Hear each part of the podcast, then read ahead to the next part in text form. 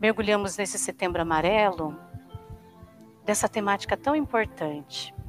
Ao menos aqui na minha cidade, não sei na de vocês, nós temos as floradas dos ipês. Elas começam mais ou menos em junho e vão até novembro. E nesse mês, que lindo, né? Nós temos os ipês amarelo também. Imagino que quando começou todo esse assunto do suicídio, ninguém imaginaria que também ficaria tão florido. IP, né, na língua tupi, significa cascadura. E o ipê é uma planta, uma flor, uma árvore tão linda que ela perde todas as suas folhas para se revestir somente em cachos de flores. Que lindo, né? Então, setembro tem a primavera, nós estamos aqui tão próximos do Pantanal, que arde em chamas.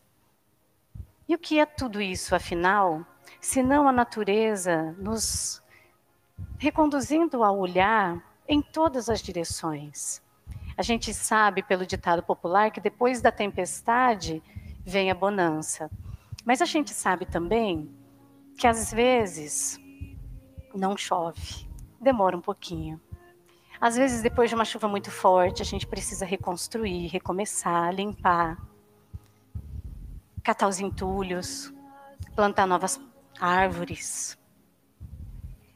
É isso que é a vida. Uma visão a favor da vida, quando nós fazemos essa abordagem dentro dos consultórios, e muita gente pensa que é fraqueza fazer terapia, é fraqueza buscar ajuda, não sabe talvez aonde, como buscar ajuda. Por isso, nosso irmão Vitor vai falar dessa importância do trabalho do CVV.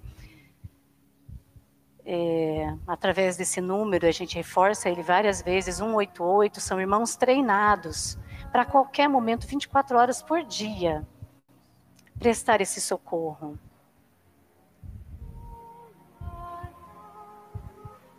Nesse renascimento, nessa natureza que se renova, nós temos a nossa alma todos os dias. E nós temos também a diferença para identificar quando falar em morte traz uma preocupação ou não. Talvez essa seja a maior questão. Quando eu devo ficar realmente preocupado? Falar sobre a morte, muitas vezes, é um tabu. Muitas pessoas não falam, Muitas pessoas têm tanto medo que não viajam juntos, né? não viajam, não entram num mesmo avião, num mesmo carro. É como se se planejasse para um depois. E por isso que o que o Adão vai falar no final é tão importante. É a gente saber que a vida continua e como ela continua. Mas para algumas pessoas é, essa é uma grande preocupação, porque a gente acaba carregando muita culpa também. E na culpa, a dor aumenta. Não é produtivo. A gente se culpa por não ser melhor, às vezes a gente se culpa por sentir tristeza, a gente se culpa por não ter tempo, por não ter trabalhado mais, por não ter dinheiro, por não investir mais na gente. Quantas coisas nós carregamos? E como é complexo, porque quando a gente fala de suicídio, nesse trabalho de hoje, nós falamos aos espíritas, aos não espíritas, aos que desconhecem como é essa crença na vida após a morte, aos que muitas vezes têm na sua crença, na raiz cristã, muitas vezes ou não, porque mesmo aquele que talvez diga que não acredita em Deus, ele tem as suas crenças profundas nas suas raízes, e às vezes as suas raízes trazem a condenação perpétua para o suicídio. Então, quando nós falamos de suicídio, nós falamos aqui hoje para pessoas que talvez estejam tristes, para pessoas que talvez estejam depressivas, para pessoas que não sentem tristeza, mas um desânimo tão profundo muitas vezes, camuflado em alegria, mas num cansaço tão extremo. Para pessoas que já chegaram perto dessa ideação suicida, e a ideação é aquele pensamento de morte que nós falamos no começo, que é totalmente diferente. A ideação é como um pensamento que começa a criar forma e crescer. Nós falamos também aqui para pessoas que perderam seus entes queridos, amigos. Quantos de nós estamos atendendo pessoas assim? Falamos também para os familiares, para os amigos que já estão cansados e não conseguem mais conviver com a tristeza daquele amigo ou familiar que não melhora nunca. Mesmo, de repente, num atendimento no passe, no centro espírita, na igreja, e a gente já não sabe mais o que fazer. E às vezes não quer mais conviver e carrega culpa também. Os familiares também adoecem. E nós falamos também aqui aos profissionais de saúde aos psicólogos, aos médicos e quem sabe também, né, aos nossos irmãos psiquiatras, a esse pronto atendimento dos profissionais de saúde, os enfermeiros, toda essa equipe que fica também na linha de frente. Quantos psicólogos atendem outros psicólogos? Na parte clínica, Quantos de nós, também psicólogos, adoecemos? E nós precisamos lembrar que nós estamos no meio de uma pandemia. Então, tudo isso ficou mais intenso. Já se fala da próxima onda da pandemia, que é como vai ter essa repercussão, da, como será essa repercussão uh, pós-pandemia, né? esse retorno. Primeiro era o medo, a recusa em ficar dentro de casa, de ter, se ver privado das suas coisas, do, do convívio. E nós somos adaptáveis. E fomos descobrindo novos usos para a tecnologia e nos adaptamos. E alguns já estão em sofrimento também para retornar. Então chega um momento que nós estamos entre aqueles que não aguentam mais o isolamento, querem a vida normal, e eu coloco normal entre aspas, Aí a gente vê muita coisa escrita que o que é o novo normal.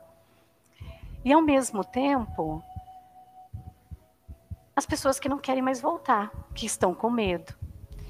E o suicídio, a ideação, a depressão, toda essa questão, ela vai trazer várias nuances, onde é muito difícil, até na abordagem psicoterapêutica, o profissional saber a sua conduta adequada. Quando comunicar com a família, quando interferir naquilo que é o vínculo terapêutico e já acionar alguém. Quando nesse momento, por fazer isso, justamente por fazer isso, nós quebramos um contrato com o nosso paciente, com o nosso cliente, e às vezes acabamos entrando num ritmo dele de também acionar pedidos de socorro sempre externos e demorar muito mais para fortalecê-lo, para acionar o interno. Por quê? É como se tivesse que ser aquela porta que abre somente do lado de dentro. E a gente vai ficar batendo, vai ficar batendo e ela não vai abrir do lado de fora. E às vezes, indo do lado de fora, a gente precisa arrombar. E muitos sabem também que por não arrombar no determinado tempo, a pessoa se foi. E para isso nós precisamos dizer que cada um tem o seu tempo e também carrega a responsabilidade das suas escolhas. Essa é a questão mais profunda daquele que chega ao ato em si.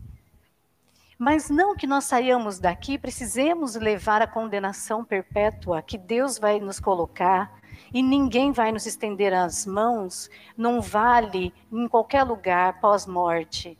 Mas, da mesma forma que aqui, nas clínicas psiquiátricas, nos consultórios de psicologia, deitados numa cama, porque talvez alguns possam estar nos ouvindo, deitados, prostrados numa cama. E é muito difícil levantar dali. É um vale tão escuro e tão sombrio. É um pensamento recorrente tão forte. É um desânimo tão intenso que realmente só quem passa consegue entender. Mas às vezes quem passa também imagina que somente ele passa nessa proporção. Então aqueles que não têm nada dizem: Eu não tenho nada, você tem tudo, então eu sofro. Aqueles que têm tudo, por sua vez, sofrem justamente porque pensam: Eu tenho tudo. Do que é que eu estou reclamando? E um não consegue chegar e entender a realidade do outro. E aí o abraço não ocorre. Como é que a gente pode imaginar que nosso irmão Francisco Cândido Xavier, quando conversava com Emmanuel, e aí temos tanta coisa na internet que podemos acessar, ele mesmo sofria. Ele mesmo não sabia muitas vezes se desvencilhar de tamanha dor, do sofrimento humano. E é isso que nós precisamos observar, até mesmo nas nossas abordagens terapêuticas, até mesmo nesse tomar consciência de que eu quero ajuda. Emmanuel dizia para ele, Chico, levanta, não deixa isso tomar conta e vá até as comunidades. Por que Emmanuel trazia essa solução para Chico? Para que ele não ficasse tão profundamente arraigado naquela dor. Então, dentro da abordagem psicoterapêutica, nós precisamos ter tantos cuidados, tanto zelo com a parte ética, com o, o ganho que às vezes vem na atenção que eu busco. Quantos pais têm medo de, de que seus filhos façam alguma coisa se lhes for dito não? Mas nós sabemos, está aí Samitiba, que é um autor maravilhoso para quem tem seus filhos pequenos, seus adolescentes, sua família, que vem dizer limite, disciplina, o limite na medida certa. Os nãos que nós não damos muitas vezes são interpretados como falta de amor. É saber verbalizar este amor, é saber verbalizar estes nãos. E às vezes, nós pais, e eu trabalho com famílias há mais de 25 anos, nós pais temos medo de que se eu disse isso para o meu filho, meu filho foi lá e tentou alguma coisa. E às vezes tentou mesmo. E, e a ideação suicida e as tentativas de suicídio, muitas vezes, são pessoas que morrem clamando a Deus mais uma chance e não querem morrer. Elas querem permanecer. Muitas vezes é o último pedido de socorro daquela alma que não quer morrer. E isso nós precisamos saber. Não é que o depressivo não tem fé. Não é que o depressivo não ama a vida. Pelo contrário. Muitas vezes ele ama tanto a vida, ama tanto as pessoas, que tudo que ele quer é ser amado também. Então, nesse tema, e o nosso tempo hoje é escasso, é só um debate, é um diálogo, é uma abertura do pensamento.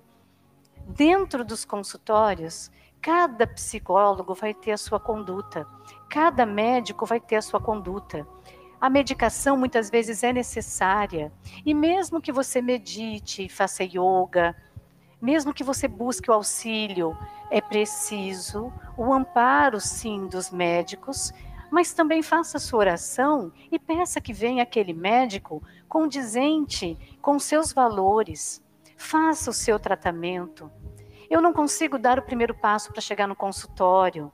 Como é o trabalho de um psicólogo ali dentro? Basicamente de acolhimento todos os dias. E muitas pessoas não se conformam em ter que pagar alguém. Mas o psicólogo, ele não é o seu amigo, ele não é a sua mãe, ele não é o seu marido, sua esposa, seus filhos, e ao mesmo tempo ele é todas essas pessoas. Revestido de amor e acolhimento, de uma visão positiva que te inspira e traz para a vida. Você não vai ficar ali olhando somente para o seu passado, como muitas pessoas acham. Mas eu já tenho tanta dor, eu não quero mais reviver essa dor. Você não precisa. Você precisa, talvez, de um minuto regular da sua vida para sair dessa crise. Mas num primeiro momento, e aí eu quero que prestem muita atenção no que vem pela frente no dia de hoje. Num primeiro momento, às vezes você precisa de um socorro, de conseguir pegar o telefone que hoje está nas nossas mãos, acionar a internet para fazer um chat, falar com alguém e falar com uma pessoa desconhecida e não se sinta desamparado por ter que procurar um estranho, querendo o amor daqueles que estão ao lado. Precisamos lembrar que muitas vezes aquele que está ao nosso lado tem também as suas próprias dores que nós nem imaginamos. Então, quando ambos, quem convive com você e você, não consegue sair dessa dor, procura uma ajuda externa, sem imaginar que, meu Deus, como eu queria que isso fosse na minha família e nos meus amigos. É a dor da solidão. De a gente achar que não tem ninguém, mas nessa hora É um gatinho que às vezes está na rua, porque às vezes o seu bichinho de estimação também morreu. Às vezes você sente realmente que não tem mais ninguém e a quem você se apegava não está mais ali. Mas sempre tem para quem a gente possa dar amor. E eu recorro muito à oração de Francisco de Assis. É dando que se recebe. Muitas vezes a gente não pode ficar esperando a vontade, a força de vontade, mas nós mobilizamos ela de dentro para fora todos os dias. É uma coisa que eu gosto muito de falar, conhecendo muito sobre essa parte da depressão. Se só por hoje for muito, só por agora. Se só por hoje você não der conta, só por agora você esperou mais um pouco. E espera. Se só por hoje você se lamenta ainda pela pessoa que você não socorreu, mais uma vez eu preciso dizer, nós somos corresponsáveis. Nós não somos responsáveis pelas escolhas do outro. E aí nós precisamos diferenciar o acolhimento de dizer: eu estou aqui para você. Daquela ajuda que quer dizer assim: vamos, sai de casa, melhora. Nós não mudamos o outro a esse ponto. Mas estender as mãos é dizer assim: independente de qualquer coisa, eu estarei aqui para você. Esse é o trabalho do psicólogo. E o psicólogo, quando também não está dando conta, ele também busca ajuda. E como nós estamos aqui falando, né, dentro de um núcleo de assistência espiritual, sim, corpo, mente e espírito. Uma coisa não caminha desvinculada da outra. Eu não digo religião, eu digo espiritualidade. E sim, se você brigou com Deus, e você pode brigar com Deus, saiba que Deus é tão bom que Ele só está te estendendo a mão e só esperando a hora que você parar de chorar. E Ele está ali te estendendo este abraço. Deus não está bravo com você, mas você pode ficar brava com Deus, sem ficar com medo dele estar te castigando. Nesse mês, com tudo isso que nós estamos vivendo, a abordagem psicoterapêutica permeia o amor.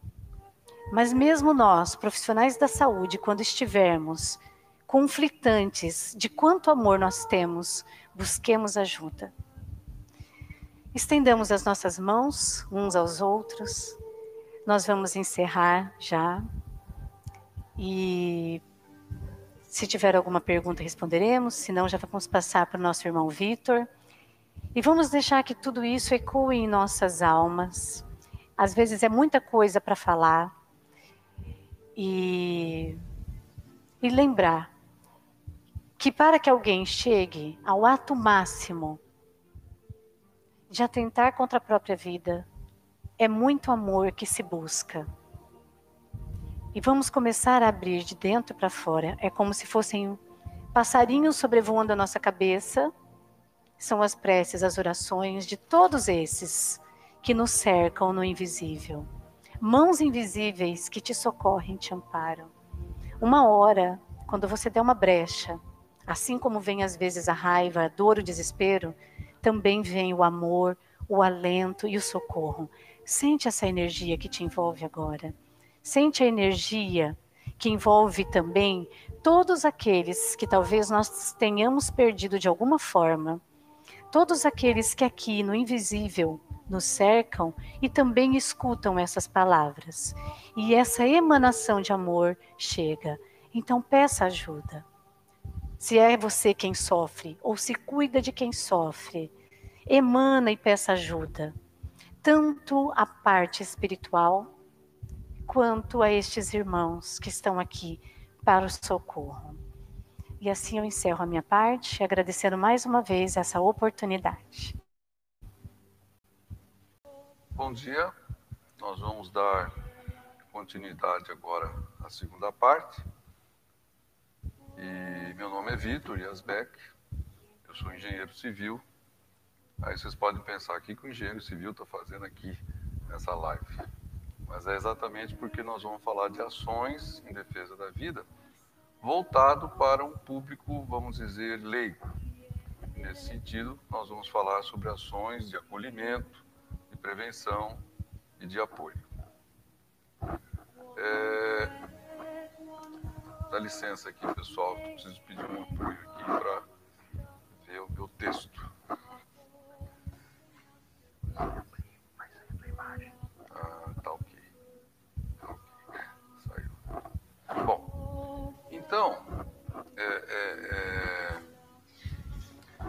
Nós vamos falar sobre a questão do acolhimento, né? Sobre a questão do acolhimento. Só um pouquinho aqui. Não vou. Nem eu passar aqui embaixo. Bom, então a questão do acolhimento, nós vamos nos lembrar de uma passagem de Mateus, fala, desculpa aí, tá pessoal, é a primeira vez que nós estamos fazendo, e tá certo, nós vamos falar então sobre a questão de acolhimento. Então, acolhimento, nós vamos lembrar de uma passagem de Mateus em que Jesus fala para não julgueis, para que nós não sejamos julgados. O que, que isso significa? Significa que nós temos que ter é, o respeito, nós temos que ter a compaixão com aquelas pessoas que estão passando por dificuldades, por dificuldades é, de perdas de pessoas queridas, de empregos.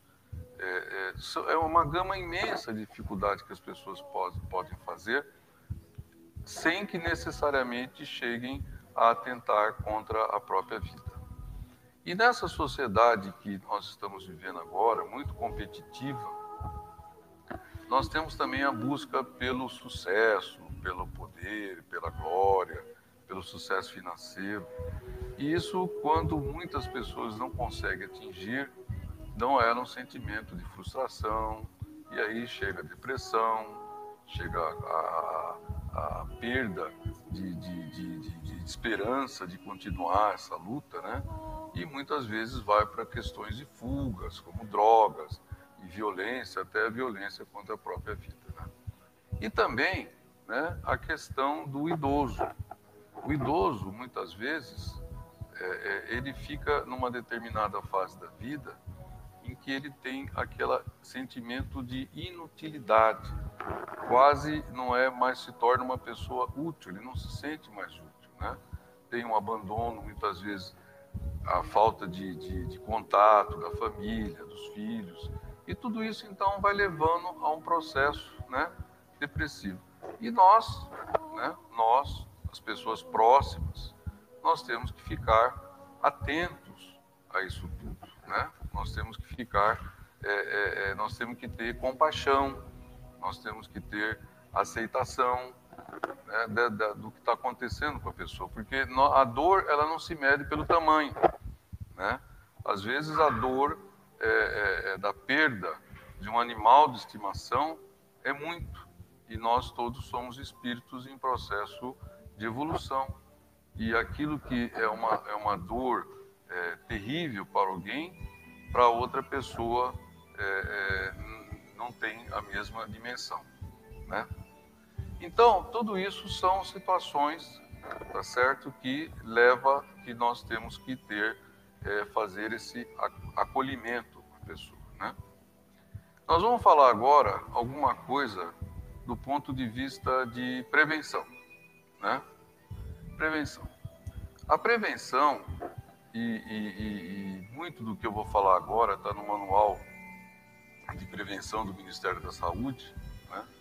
A prevenção, é, existe é, algumas verdades e alguns é, mitos. Né? É, algumas verdades que a gente precisa é, é, abordar em relação à prevenção né?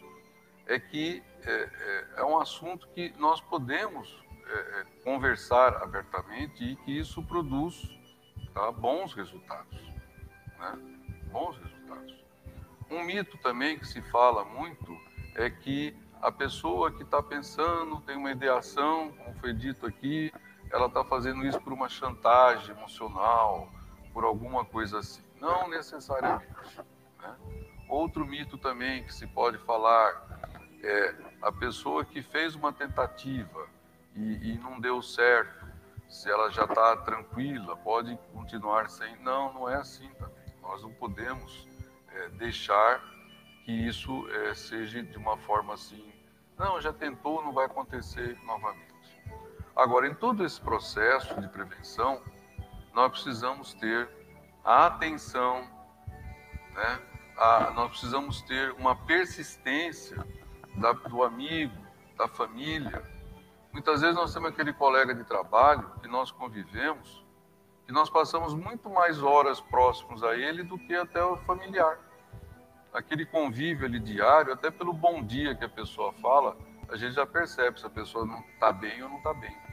Então nunca é demais procurar a pessoa no momento apropriado para bater um papo, para conversar, se oferecer para acompanhá-la, buscar ajuda, porque é, a pessoa ela perde a proatividade. Muitas vezes ela está assim com falta de esperança. Sinais que a gente pode perceber quando conversa com a pessoa, ela às vezes pode comentar assim: ah, eu não quero mais incomodar vocês, eu não quero mais dar problema. Então, são sinais, e, a preven... e esses sinais é um grande passo para fazer a prevenção. Né? Falar com a família. Muitas vezes, às vezes a gente fala, puxa, mas eu não conheço bem a família, né? eu conheço mais a pessoa.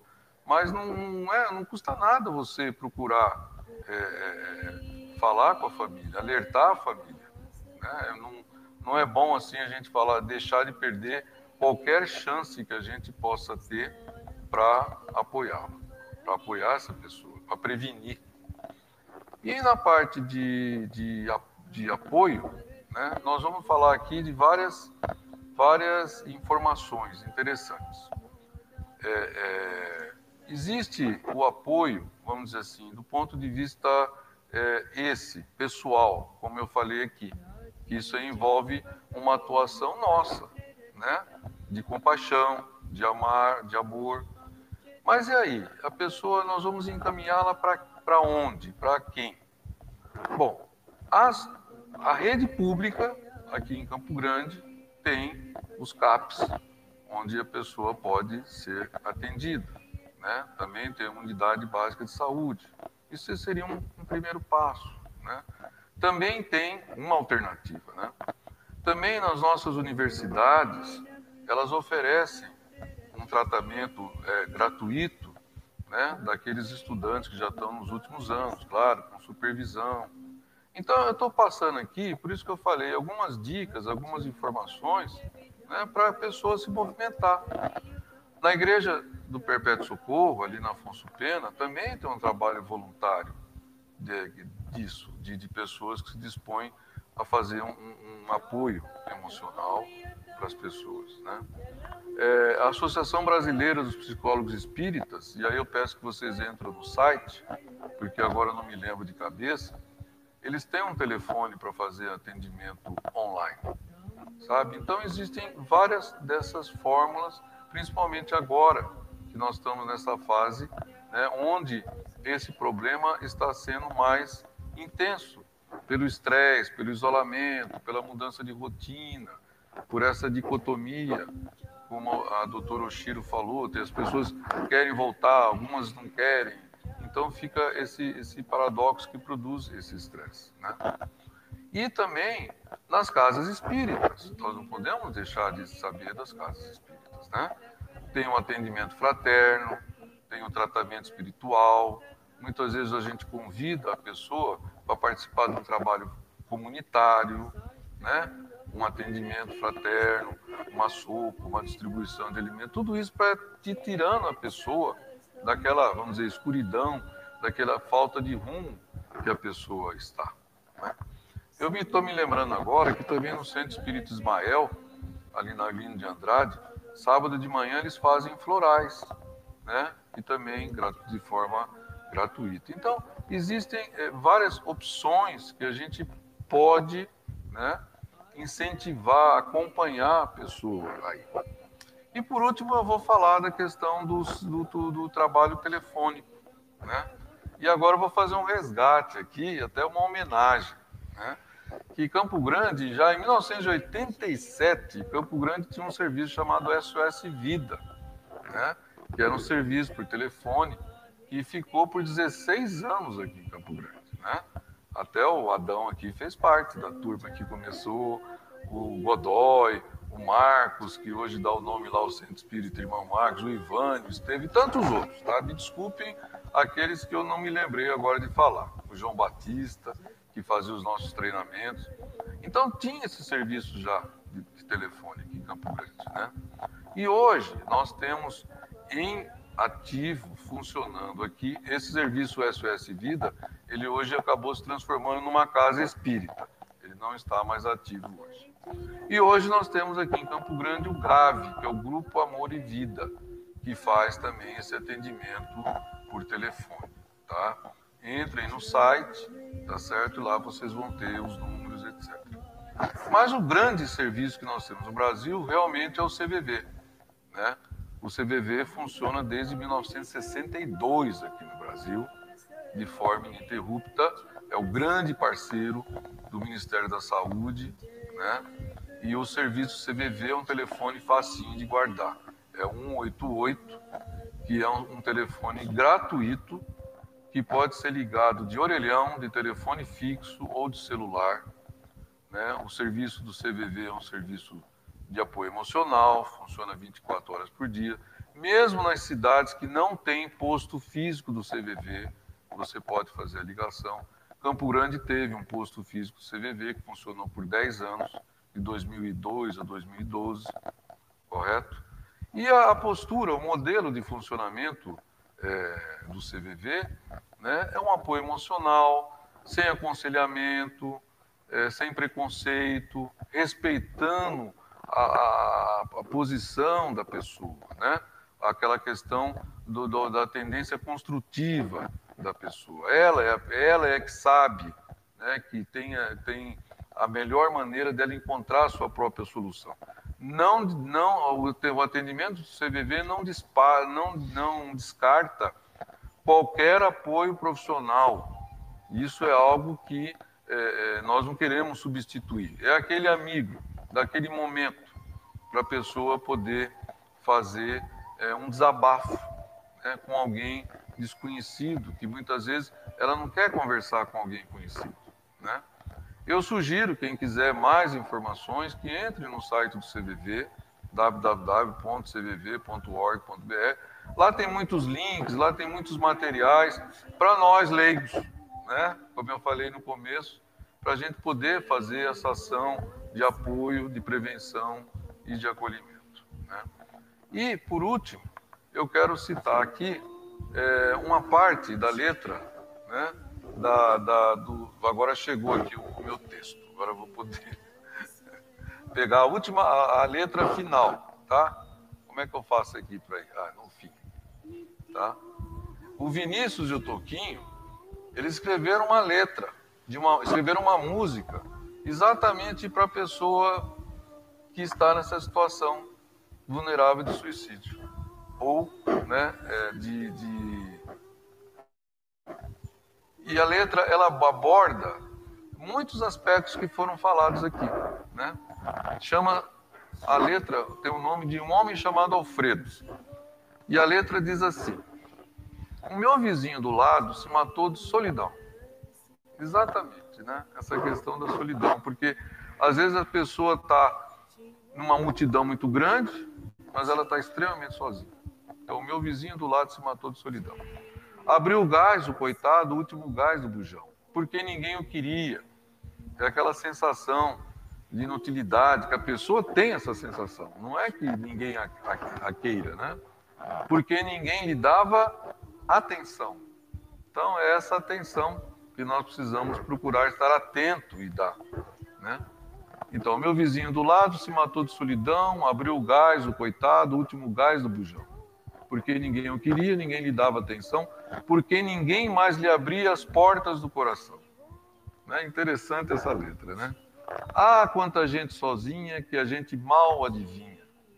Muita gente se sente sozinha né? e a gente não percebe. Né? Gente que a gente não vê porque é quase nada. Então a pessoa vai ficando com essa sensação que ninguém né, dá atenção para ela. Num velho papel de embrulho, deixou um bilhete seu dizendo que se matava de cansado de viver. Embaixo assinado Alfredo, mas ninguém sabe de quê. Porque muitas vezes nós temos aquele amigo, aquele vizinho, que às vezes a gente sabe o nome, mas não sabe o sobrenome. A gente não conversa, a gente não dialoga. Então a pessoa que fica nessa situação de vulnerabilidade, ela se sente realmente é, é, sozinha. Então, meus amigos, é isso. Uma conversa rápida, é, cheia de, de, de, dessas dicas, né? Aqui que temos na nossa cidade, esses serviços telefônicos, esses apoios que nós temos nas universidades, nos, nos serviços voluntários, dos CAPs. E acima de tudo, quem que é o elemento, o elo que vai fazer toda essa ligação? É, somos nós. E para isso a gente precisa ter boa vontade, precisa ter atenção, a gente precisa ter persistência e a gente precisa colocar em prática um ensinamento que Jesus por várias vezes repetiu no Evangelho de João, que é amai-vos uns aos outros como eu vos amei. É isso. Muito obrigado. E agora nós vamos passar para o Adão.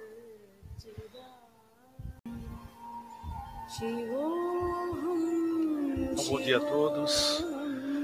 É com muita satisfação que nós estamos realizando esta live e a última etapa ficou a minha responsabilidade. Nós vamos falar sobre a visão espírita, as consequências, causas do suicídio. Não será uma abordagem aprofundada, mas antes nós, antes nós vamos fazer uma abordagem simples, uma pincelada em alguns assuntos dentro das obras espíritas e das consequências desta condição. Mas antes de começar, me permitam ler uma pequena carta, uma citação uma mensagem que está inserida no livro Céu e Inferno de Allan Kardec. Tereis piedade de um pobre miserável que passa de há muito por cruéis torturas? Ó, oh, o vácuo, o espaço, despenho-me, caio, morro acudam-me. Deus, eu tive uma existência tão miserável, pobre diabo, sofri fome muitas vezes na velhice, e foi por isso que me habituei a beber, a ter vergonha e desgosto de tudo. Não me conheceis, mas eu sofro tanto. Para que mais provas? Sofro. Não será isso bastante? Se eu tiver a fome, em vez desse sofrimento mais terrível e, aliás, imperceptível para vós, não vacilarias em aliviar-me com uma migalha de pão. Pois eu vos peço que oreis por mim. Não posso permanecer por mais tempo nesse estado. Orai por mim. François Simon Louvet esta mensagem está no livro Céu e Inferno. Nós iniciamos o estudo propriamente agora. Algumas situações em relação, algumas citações em relação ao suicídio que estão nas obras básicas. Primeiro, nós gostaríamos de citar o Livro dos Espíritos, nas perguntas 943 a 957. Aqueles que forem estudar esta obra terão ali uma abordagem muito aprofundada em relação a esta questão. Allan Kardec discute o tema apontando causas e consequências deste ato. Questões 943 a 957. Já no Evangelho segundo o Espiritismo, nós temos uma abordagem no capítulo Bem-aventurados os aflitos, onde se analisa o suicídio com a loucura. E no livro Céu e Inferno, ao qual nós já fizemos mutação inicial, na segunda parte do capítulo 5, há o relato, como este que citamos anteriormente, dos próprios suicidas, sobre o estado infeliz na erraticidade, na espiritualidade. Convido todos a esse estudo nestas obras. Já há uma obra que foi assim considerada de extremo valor na abordagem espiritual do suicídio, que foi psicografada pela já desencarnada médium Ivone do Amaral Pereira, através de mensagens do espírito Camilo Castelo Branco, chamado Memórias de um Suicida. É uma narrativa bastante intensa, emociona, mas alerta, onde ele conta a sua história, desde o momento em que ele pratica este ato até o momento em que ele já se prepara para a reencarnação terapêutica, que é o processo de recomposição, de recuperação. Então convido todos aqueles que já leram, relê-la novamente e estudarem esta obra maravilhosa, Memórias do Suicida. Ali ele fala do Vale dos Suicidas, o lugar para onde muitas dessas almas vão permanecer por um período e que na realidade não é algo punitivo, mas é um processo do tratamento que ocorre após a morte física. Já no livro Mecanismos da Mediunidade, do nosso querido espírito André Luiz, ele faz uma discussão um pouco mais científica a respeito da chamada idioplastia do pensamento, dando elemento para que nós pudéssemos refletir sobre as consequências desse ato. Basicamente, seria uma explicação bastante racional, científica de André Luiz do que acontece no corpo perispiritual ou corpo espiritual daquele que destrói a vida física. A abordagem está nesta obra. Prosseguindo, nós temos então um comentário a fazer na questão sobre a questão 944 do Livro dos Espíritos. Kardec pergunta às entidades superiores: temos o direito de dispor da nossa vida? Eles responderam não. Só a Deus assiste esse direito. O suicídio voluntário importa numa transgressão desta lei. Então já deixam bem claro e objetivamente a resposta nos demonstra que a vida pertence a Deus, que só Ele tem o direito de retirá-la. Que o suicídio em si, é claro que nós temos que analisar várias causas diante aquilo que foi abordado aqui anteriormente pelos nossos companheiros, há várias causas que nós não temos o direito de julgar. Mas, essencialmente, o suicídio é uma transgressão à lei de Deus. O Spemano faz um comentário de que o suicídio é um ato de suprema rebeldia à vontade de Deus. Algumas razões para o suicídio que poderíamos enumerar brevemente. Primeiro, fugir dos sofrimentos, não sofrer mais. O sofrimento aí, nós podemos delineá-lo de várias formas: o sofrimento físico, sofrimento emocional, a perturbação mental, o cansaço, a melancolia, a fuga dos problemas, a ausência de vontade de prosseguir vivendo. São inúmeras as causas.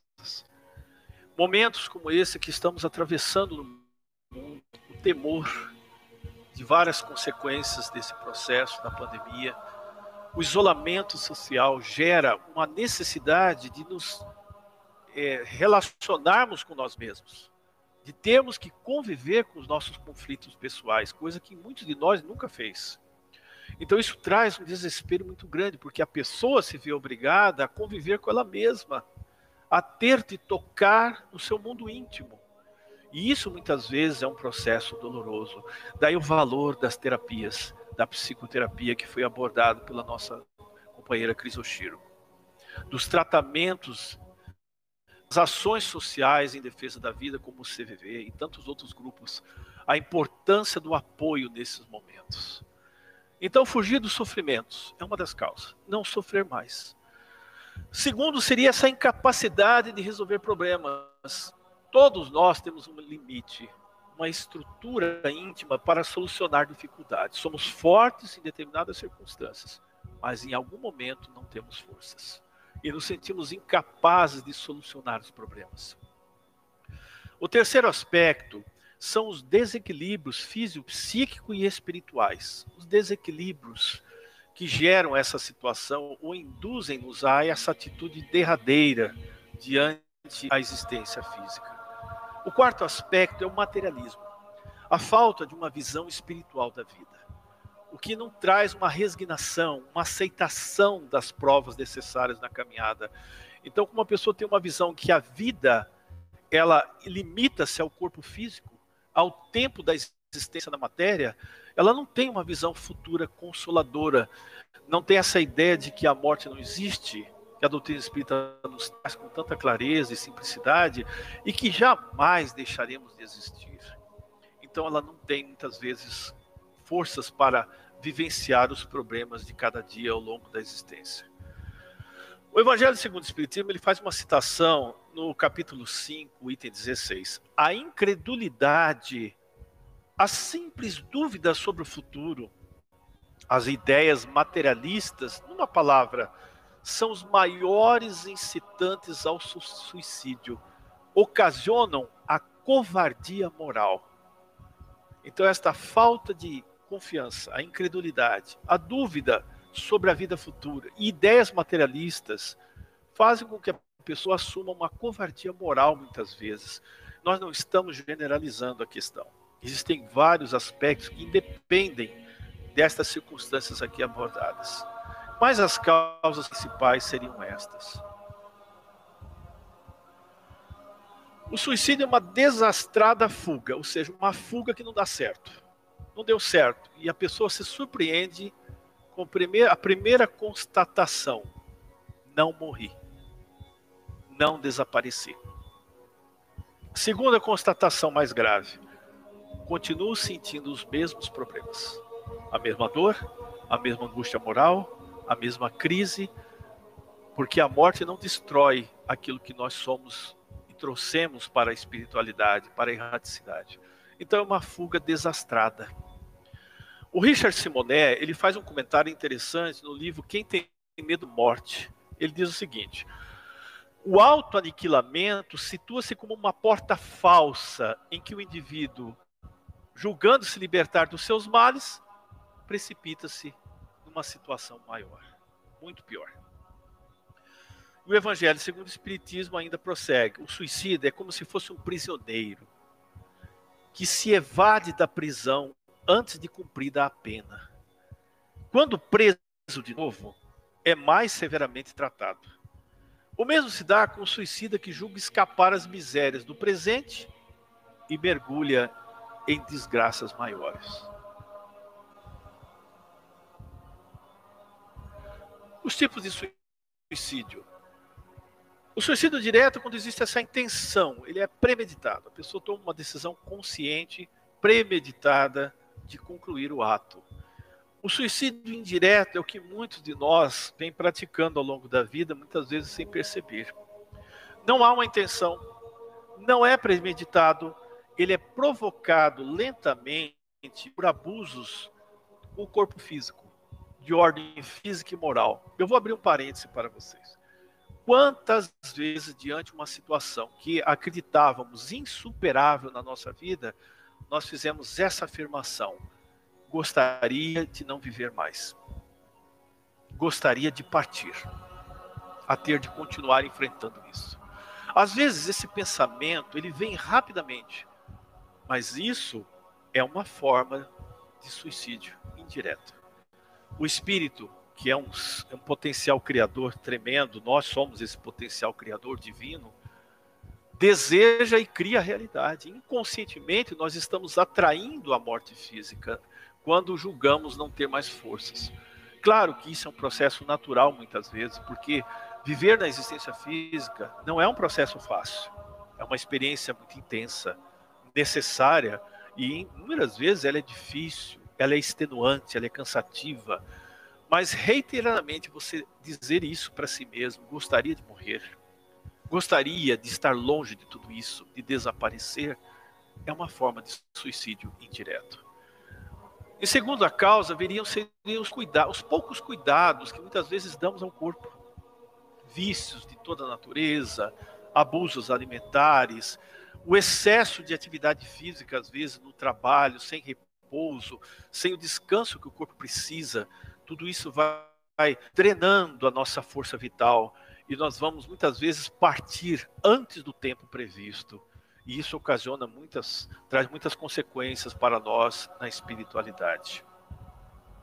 Então esse é o suicídio indireto. Bom, vamos falar algumas consequências do suicídio brevemente. A primeira delas, que já falamos anteriormente, é continuação do sofrimento em nível muito maior. Por mais que o sofrimento exista para nós enquanto aqui estamos encarnados, o corpo funciona como uma barreira natural. Ou seja, nós não sentimos a totalidade do processo, no nível é, emocional, no nível psíquico, etc. Mas quando estamos fora do corpo, não há barreiras, não há mais limites. Nós o sentimos completamente. Passa a nos acompanhar por um bom tempo. O segundo é que o espírito, ele parte numa situação mental, emocional muito grave.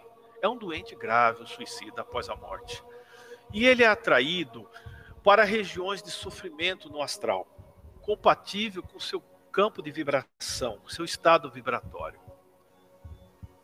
Uma, uma das experiências mais difíceis após a morte, e é preciso nós fazermos esses comentários, é necessário, é o período que ele passa ligado ao corpo físico até a sua decomposição.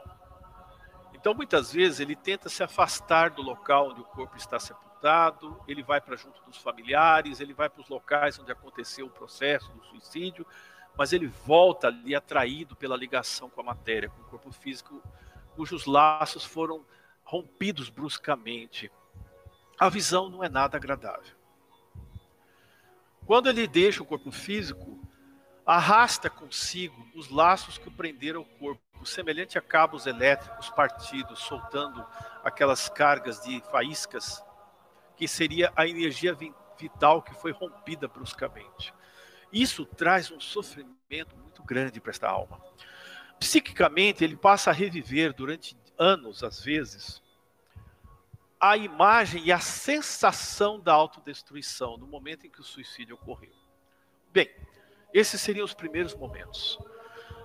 Posteriormente, ou ele é atraído às regiões de, de purgação, de depuração, que são locais de tratamento, apesar de muito doloroso, no astral, próximo à, à crosta terrestre. Nós chamamos, foi citado isso como Vale dos Suicidas nos livros de muitas obras citam Vale dos Suicidas, entre eles Memória dos Suicidas. Ali ocorre a eliminação dessa carga de energia densa que ele conduz no corpo espiritual, e geralmente ele permanecerá ali naqueles locais o tempo que restava para cumprir a sua existência, ou seja, o tempo em que o fluido vital naturalmente iria se esgotar. Vamos supor que estava previsto uma existência aí de 50 anos e a pessoa tirou a própria existência física aos 40. Então ela vai ficar em torno de 10 anos nesse processo. Mas isso não é uma regra geral. Há muitas situações envolvidas ali. Tem, o que eu quero deixar claro é que isso não é uma uma punição. Não, é um tratamento necessário para que ele possa adentrar um posterior socorro em esferas espirituais um pouco mais elevadas. Mas o tratamento final será uma nova reencarnação. Terceiro, tormentos seriam as recordações, os pesadelos, lesões a nível perispiritual na área correspondente ao suicídio. Essas lesões, lesões podem se refletir na reencarnação seguinte. E o sexto seria desperdício desse tempo valioso de progresso, porque devido ao período de recuperação, ele pode levar uma ou duas existências, até um pouco mais, em que ele estacionou. E esse período ele vai ter que recuperar-se espiritualmente para poder prosseguir na sua jornada evolutiva. Não vou me estender muito. As consequências gerais seria, resumidamente, na questão 957, muitas vezes consequências não há apenas determinadas essas consequências. Em todos os casos, corresponde sempre às causas que produziram. Há, porém, os espíritos disseram a Kardec, uma consequência que o suicida não pode escapar, que é o desapontamento. O desapontamento. A certeza de que a vida continuou. Mas a sorte não é a mesma para todos, depende das circunstâncias. Alguns espiam a falta imediatamente, outros em nova encarnação, nova existência, que será pior do que aquela cujo curso eles interromperam. O suicida após a morte, resumidamente, pensa que continua vivo, entre aspas. Pensa que continua existindo. Observa seu corpo, pode permanecer ligado a ele, sente-lhe a desagregação. Esse estado pode durar o tempo que deveria ter vivido, como expliquei agora. Continua a sentir as agonias da morte, sofrimentos maiores do que os que quis evitar. Enorme perturbação espiritual que o acompanha, decorrente da consciência culpada e da certeza íntima de ter transgredido a lei divina. A própria consciência vai lhe mostrando isso durante aquele período. longo processo de reabilitação, inclusive psicológico no lado espiritual, através da expiação. Primeiro nas zonas purgatoriais que eu citei agora, e depois numa nova encarnação. Nesse caso, a reencarnação é um tratamento para esse ser. Torcida presume que a morte não é o fim do amargor, sem saber que o desespero é porta para outra dor. Um poema de Casimiro Cunha, psicografado por Chico. Quem sofre resignado após a morte, descansa. Quem luta sem naufragar, verá de certo a bonança.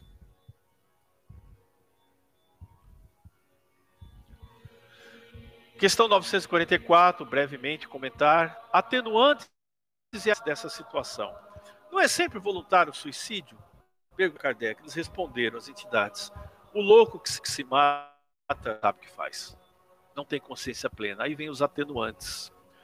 Questão 947. Pode ser considerado suicida aquele que, a braços com a maior miséria, se deixa morrer de fome? Eles responderam: é um suicídio. Mas os que lhe foram causa, o que teriam podido impedi-lo, são mais culpados do que ele. A quem a indulgência espera Todavia, não penseis que seja totalmente absorvido, absolvido, se lhe faltaram firmeza e perseverança, e se não usou de toda a sua inteligência para sair do atoleiro. Deus que julga pode, conforme a causa, abrandar os rigores da sua justiça. Então existem os atenuantes nessa, nessa reparação, nesse sofrimento após a prática do suicídio. Esta última resposta está na questão 948 do Livro dos Espíritos. A questão 949. Será desculpável o suicídio quando tenha por fim obstar a que a vergonha caia sobre os filhos ou sobre a família? Responderam. O que assim procede não faz bem. Mas, como pensa que o faz, Deus lhe leva isso em conta. Pois que é uma expiação que ele se impôs a si mesmo. A intenção lhe atenua a falta. Entretanto, nem por isso deixa de haver uma falta. Interessante o comentário. As penas, ou seja, os sofrimentos, são proporcionados sempre à consciência que o culpado tem das faltas que ele comete. Também, Livro dos Espíritos, 952, questão 952. A profilaxia do Espiritismo, qual seria, resumidamente? Em primeiro lugar, o doutrina Espírito nos fala que a vida continua, que nós nunca veremos de morrer. Fortalece a nossa fé em Deus e no futuro Uma visão de que esse sofrimento vai passar, ele vai terminar, e que no futuro tudo isso será melhor. Esclarece os sofrimentos decorrentes do ato do suicídio, como estamos brevemente citando aqui. Faz com que os próprios suicidas venham nos advertir, relatar o que eles passaram para nos advertir. Nos impulsiona a necessidade de orar e vigiar, e ao Consolador prometido por Jesus. Aí uma citação que deixo aqui do Evangelho segundo o Espiritismo. A calma e a resignação, auridas da maneira de considerar a vida terrestre e da confiança no futuro, dão ao espírito uma serenidade que é o melhor preservativo contra a loucura e o suicídio. Por isso mesmo, considerável já é o número dos que têm sido, pelo Espiritismo, obstados em suicidar-se, porque o grau do esclarecimento impediu este gesto podendo aí concluir-se que quando, quando todos os homens se espiritualizarem, deixará de haver suicidas, suicídios conscientes. Como podemos auxiliar os suicidas? Já foi tão bem abordado aqui. Mas, individualmente, como podemos fazer? Aprender a ouvir. Vocês vão dizer, mas eu sei ouvir. Não. Aprender a ouvir é importante. Todos nós possuímos uma vasta, vasto conhecimento, cultura doutrinária como espíritas, né? Temos informações diversas. Muitas vezes queremos induzir as pessoas a entender isso pela ótica que possuímos. Não é possível. Aprenda a ouvir.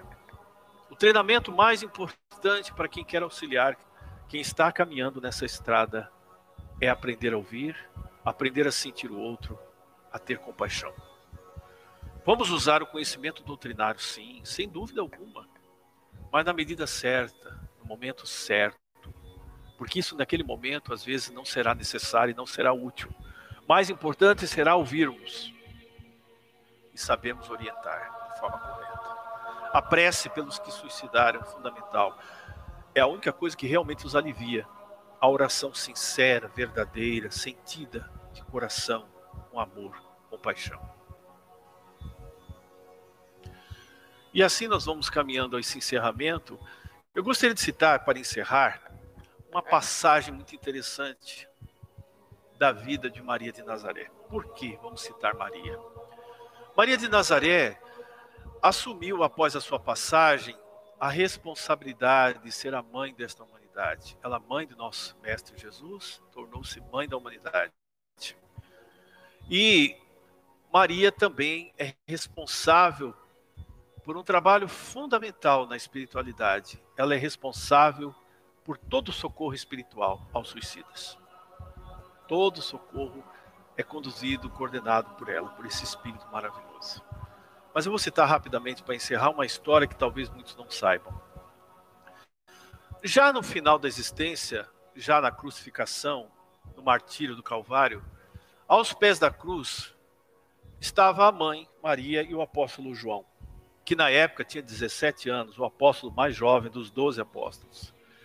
E Jesus, antes de fazer a sua passagem, de deixar desencarnar ali, o mestre olha naquele sofrimento extremo para a mãe e diz assim: mulher, e aponta para João com o rosto: Eis aí teu filho.